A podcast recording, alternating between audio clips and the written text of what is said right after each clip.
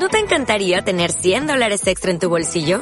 Haz que un experto bilingüe de TurboTax declare tus impuestos para el 31 de marzo y obtén 100 dólares de vuelta al instante. Porque no importa cuáles hayan sido tus logros del año pasado, TurboTax hace que cuenten. Obtén 100 dólares de vuelta y tus impuestos con 100% de precisión. Solo con Intuit TurboTax. Debes declarar para el 31 de marzo. Crédito solo aplicable al costo de la presentación federal con TurboTax Full Service. Oferta sujeta a cambios o cancelación en cualquier momento.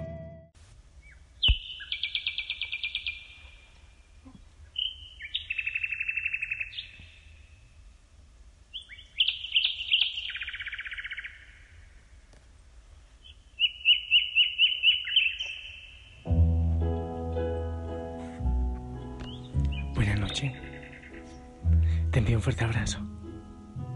Que el Señor te abrace también y, te dé el descanso, la paz que necesitas en este momento.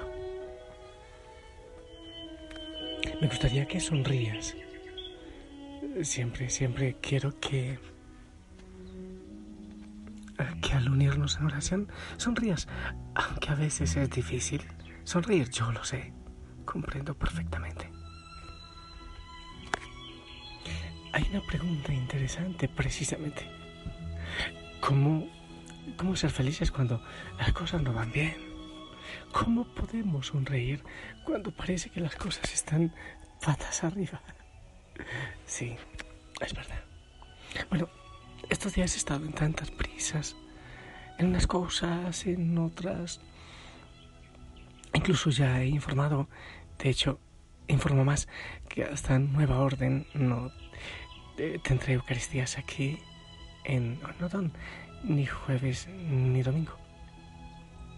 Entonces, estoy en unas cosas de pura bendición, de, de, sorpresas, de cosas hermosas que el Señor nos trae, pero implica prisa, cansancio, sí es verdad. Entonces, esa es la pregunta. Eh, y yo a ti te lo digo porque seguramente muchas veces también tú te has preguntado. Este curita dice que siempre hay que sonreír, pero ¿cómo cuando las cosas no están de la manera que nosotros deseamos? ¿Es posible entonces salir de la oscuridad interior? ¿Es posible? Es verdad, sí. Esa, esa oscuridad que a veces uno entra espiritualmente y que parece contagiarlo todo. Podemos preguntar cómo yo puedo estar alegre si no poseo lo que más amo. Si mis planes no se hacen realidad. Bueno, lo primero es que creo que casi siempre fallamos en hacer la voluntad del Señor y casi siempre queremos hacer la nuestra, nuestra voluntad. Y caemos en tristeza. La tristeza es un sentimiento que muchas veces, si se lo permitimos, se enquista, como que echa raíces en nuestro corazón, en nuestro interior, y me aleja de la luz. La tristeza acaba con la paz y termina por hacer desaparecer la sonrisa que es nuestro informe. Creo que cuando es una tristeza que se enquista en el corazón, se, se une mucho a la fealdad. Como que es lo mismo. Empezamos a vivir un, una vida que no es agradable ni para nosotros ni para los otros. Terminamos por ser amargados, por parecer que estamos chupando limón siempre que somos como uva pasa nuestra cara. En cambio, una persona que conserva la alegría está llena de belleza, ilumina todo. Incluso cuando una persona alegre llega, como que da belleza a la fealdad que ponen los amargados.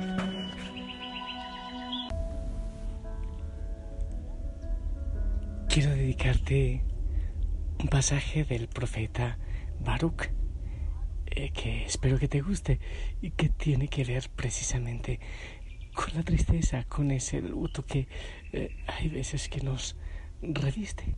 Me gustaría si buscas Baruch 5.1, dice, Jerusalén, pon ahí tu nombre, pon tu nombre. Quítate tu ropa de duelo y aflicción y vístete para siempre el esplendor de la gloria que viene de Dios. Qué hermoso. A ti por tu nombre. Quítate tu ropa de duelo, de aflicción. Vístete para siempre el esplendor de la gloria que viene de Dios.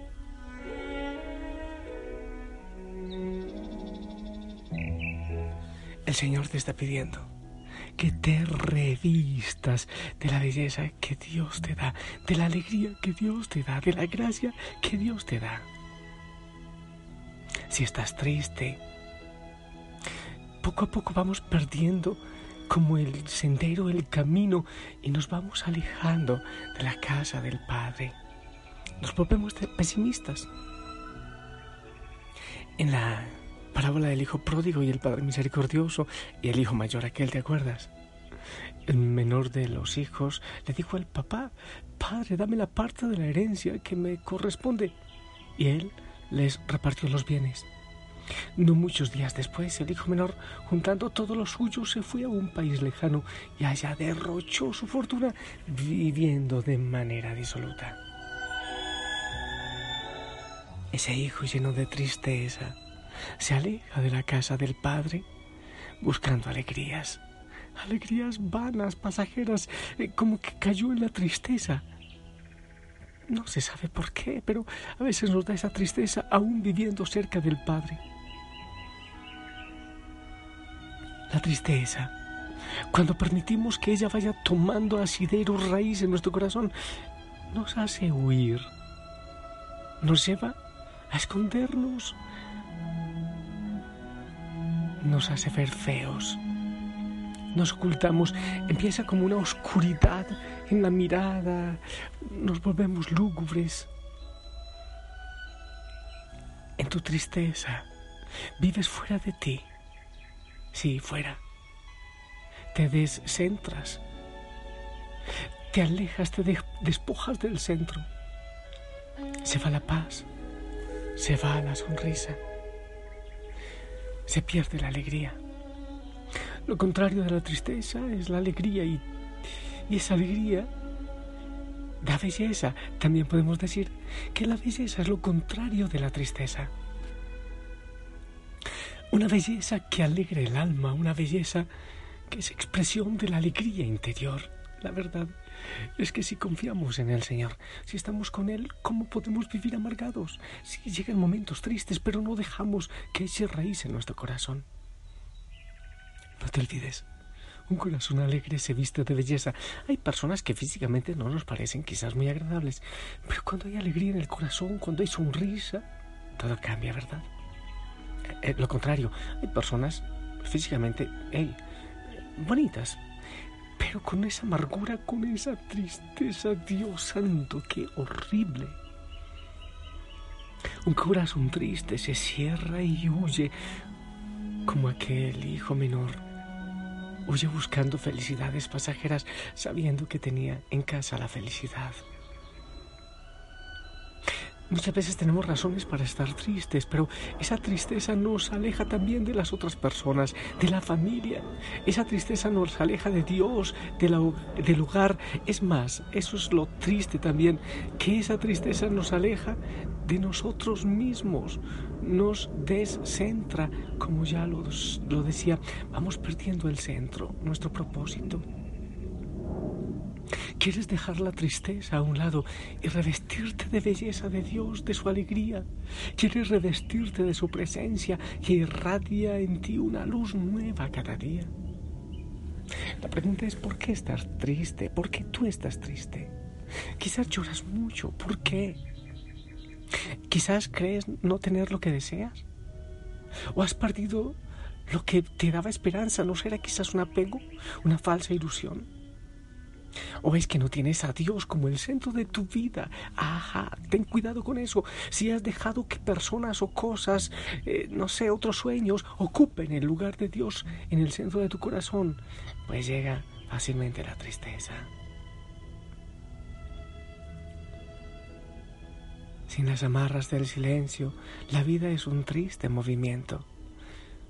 Una barquichuela permanentemente azotada por la violencia del oleaje. Un triste movimiento que te lleva de un lado a otro. Eso somos cuando vivimos con tristeza, sin rumbo fijo, sin rumbo claro. Yo sé que no quieres vivir triste. Así como dice la palabra, deja a un lado el traje de luto que oscurece tu alegría. Estás hecho para vivir la alegría. Estos días me preguntaba un chico, en el colegio me dicen que hemos nacido para morir. ¿Usted qué me dice? Yo dije, no, para vivir, para ser felices, para, para compartir la luz de Cristo. Pero necesitas dejarte iluminar por el Señor. Dice Kepler, la alegría es un factor de vida y una necesidad de la vida, una fuerza de vida y un valor de la vida. Todo ser humano tiene necesidad de alegría y derecho a la alegría. Es tan imprescindible que la salud del cuerpo como para la del alma, para el trabajo corporal y mental, para cuanto para la vida religiosa, para todo, para la vida espiritual, hace falta la alegría. Es necesario que en tu corazón reine la alegría, aunque no sea fácil. El estado de ánimo muchas veces se oscurece, pierdes la paz, el sentido de lo que haces. Dejamos de luchar, perdemos la fuerza para luchar por la esperanza. ¿Cómo podemos entonces estar alegres cuando no tenemos lo que deseamos? La tristeza se adentra en el alma, se pega en la piel, dejamos que nos posea por todo lado. Yo te invito primero a poner los ojos donde deben estar los ojos. Sí, poner la esperanza, poner el corazón donde debe estar el corazón. No sueñes con cosas que probablemente no te dan felicidad. Te repito, pon tus sueños donde deben estar. ¿Y sabes qué?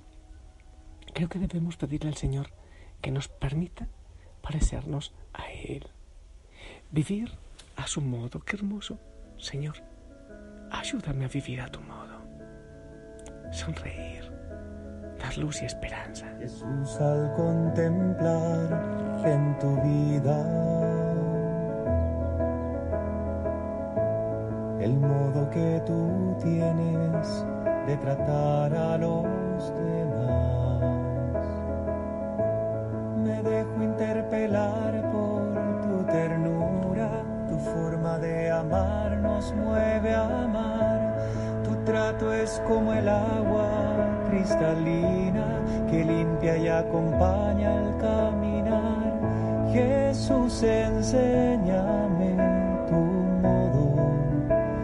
hacer sentir al otro más humano, que tus pasos sean mis pasos, mi modo de proceder.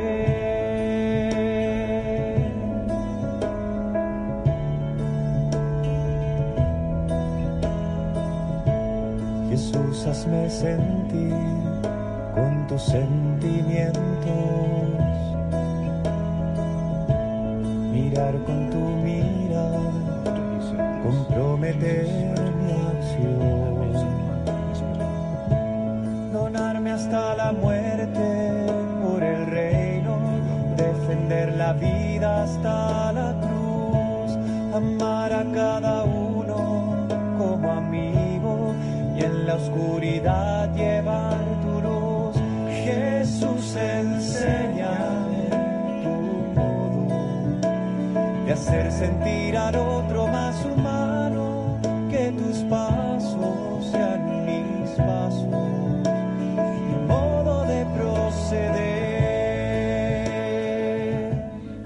lleguen los nubarrones a tu vida, primero abandónate en el Señor. Toma la decisión, sí Señor, sé tú mi descanso, sé tú mi esperanza. Te busco a veces en la penumbra, en el silencio. Me dejo abrazar por ti y recibo tu consuelo. Yo sé que me estás esperando hace mucho tiempo.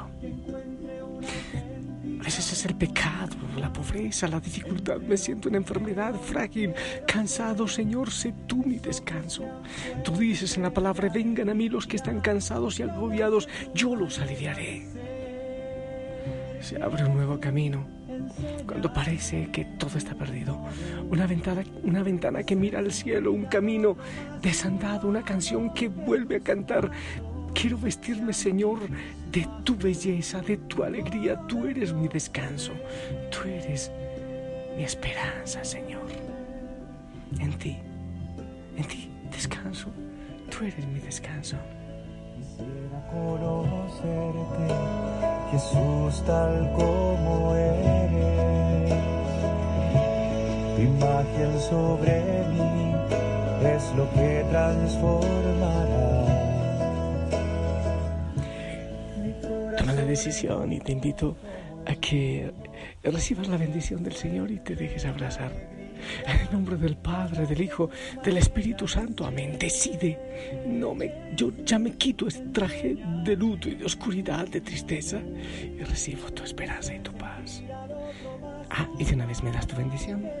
pasos sean mis pasos, mi modo de proceder. Amén, gracias. Ahora descansa en Él. Sonríe. Te amo en su amor. La familia Osana, todos oramos por ti. Si el Señor lo permite, nos escuchamos mañana. Chao, chao. Tu imagen sobre mí es lo que transformará mi corazón en uno como el tuyo que sale de sí mismo para de amar al Padre y los hermanos, que va sirviendo al reino en libertad. Jesús, enséñame tu modo de hacer sentir al otro más humano, que tus pasos sean